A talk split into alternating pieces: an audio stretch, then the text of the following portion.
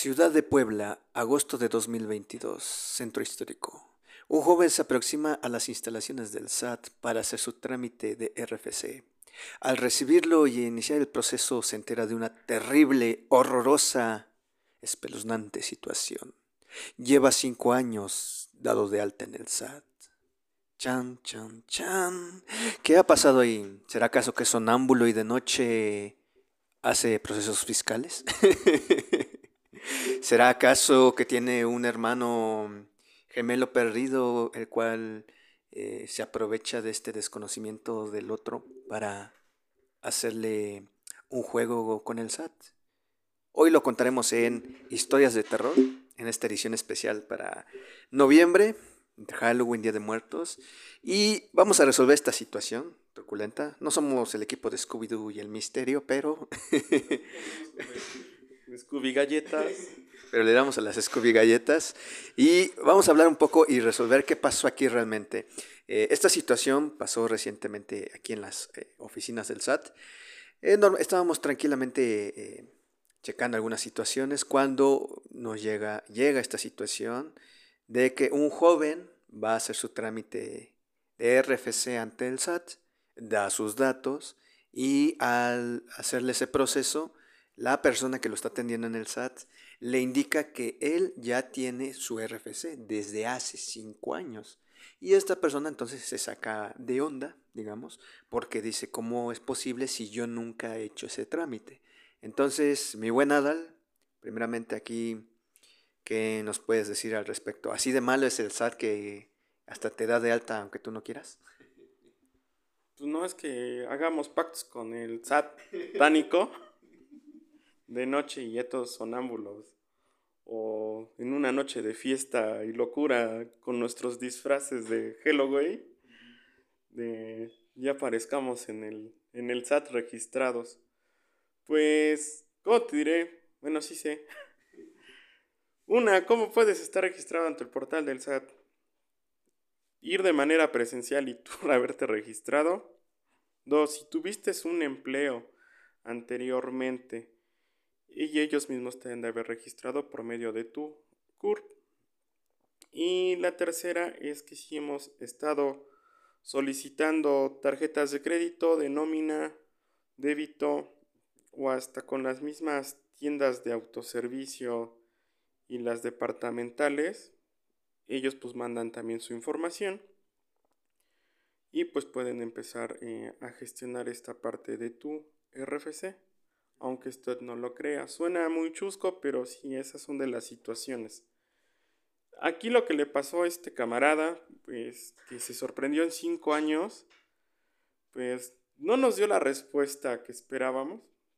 Si sospechamos que ha de haber prestado sus servicios hacia alguna empresa y la misma lo, lo registró ante el RFC por medio de su CUR. Y ¿Para qué lo ha de haber hecho la empresa? Pues principalmente para el timbrado de su nómina y hacer las informativas que, de sueldos y salarios que se gestionan siempre en febrero del ejercicio siguiente. Claro, recordemos que, eh, como bien comenta el buen Adal, para muchas situaciones de trámites, como las tarjetas, como la nómina, es necesario contar con un RFC. Y si no se tiene ese RFC, pues la empresa eh, en la cual estamos haciendo el trámite se encarga de em, obtenernos este RFC. Ahora, aquí también surgen muchas dudas. Por ejemplo, supongo que cuando se le registró nunca eh, hubo un correo, un teléfono o algo más de información que se diera para que se le notificara, ¿no? Porque ¿cómo puede ser que durante cinco años no supiera nada al respecto? Eh, recordemos que antes del 2022 podías eh, sacar tu RFC sin obligaciones fiscales por medio de tu CURP. Entonces los mismos de recursos humanos, pues así de tráeme tus datos, que siempre te piden tu credencial de lector, tu acta de nacimiento, CUR, etc.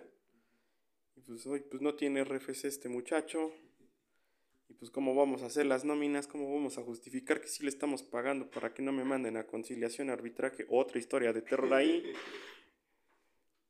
Pues entra al SAT, inscríbelo por medio de la CUR y fin. Ahí ya quedaste registrados vendiendo tu alma sin haber firmado. Imagínate, vender el alma sin haber... Y ahora, por ejemplo, ¿qué pasa en este caso de que lleva cinco años y no ha hecho ninguna declaración? No, ah, es cuestión ahí de ver. De, tampoco hay que... Las historias macabronas. De, porque es asustarse, ¿no? Si simplemente prestó su servicio hacia una empresa, porque estuvo en una parte subordinada, pues no va a tener obligaciones fiscales por cual presentar, ¿no?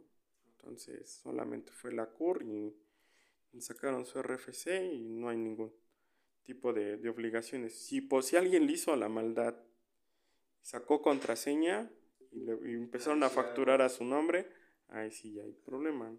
Por eso tengan cuidado de que si se me salen de fiesta, no lleven sus memorias ni sus accesos, porque pueden hacer mal uso y salen más historias de terror que se enteran que luego ya les andan timbrando recibos de asimilados, y esa no te he platicado, mi Ronnie, pero me ha tocado ver este tipo de cuestiones que, al, que quieren hacer su declaración anual y ¿por qué tengo recibos de asimilado de la empresa Patito SADCB si yo ni la conozco?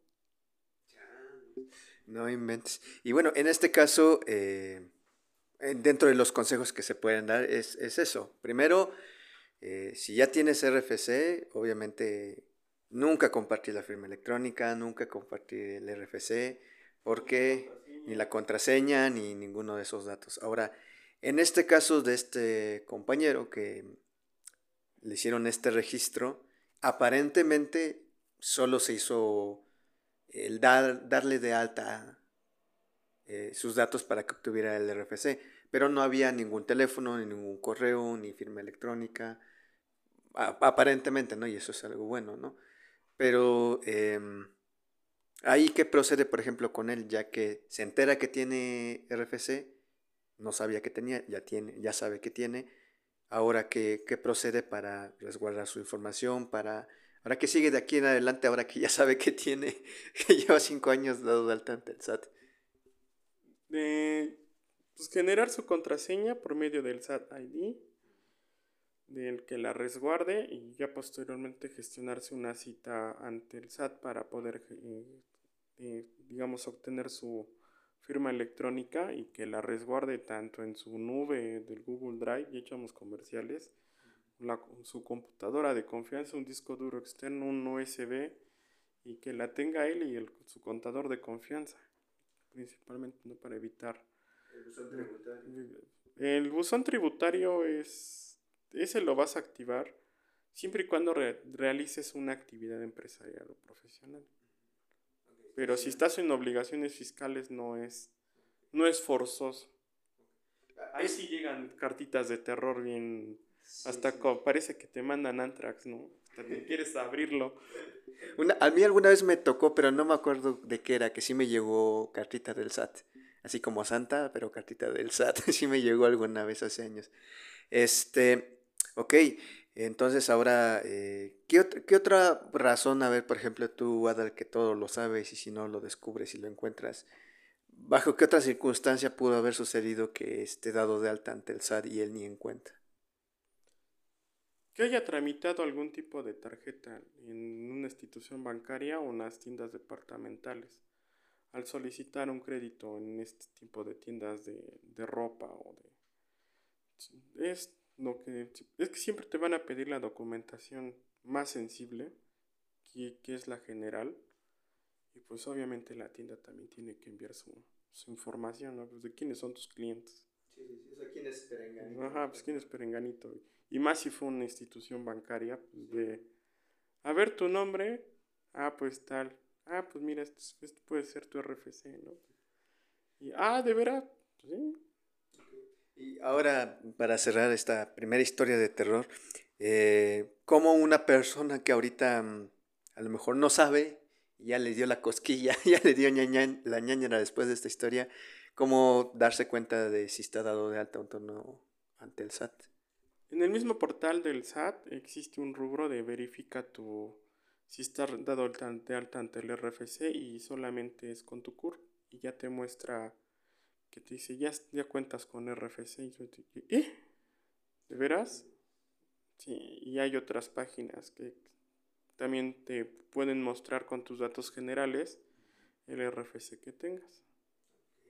Va que va, pues ahora ya lo saben, ahí pueden checar si ya les dio la ñañara, la cosquilla, si ya empezaron a sentir calambres.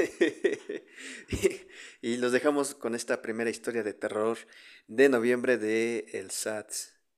Hasta la próxima.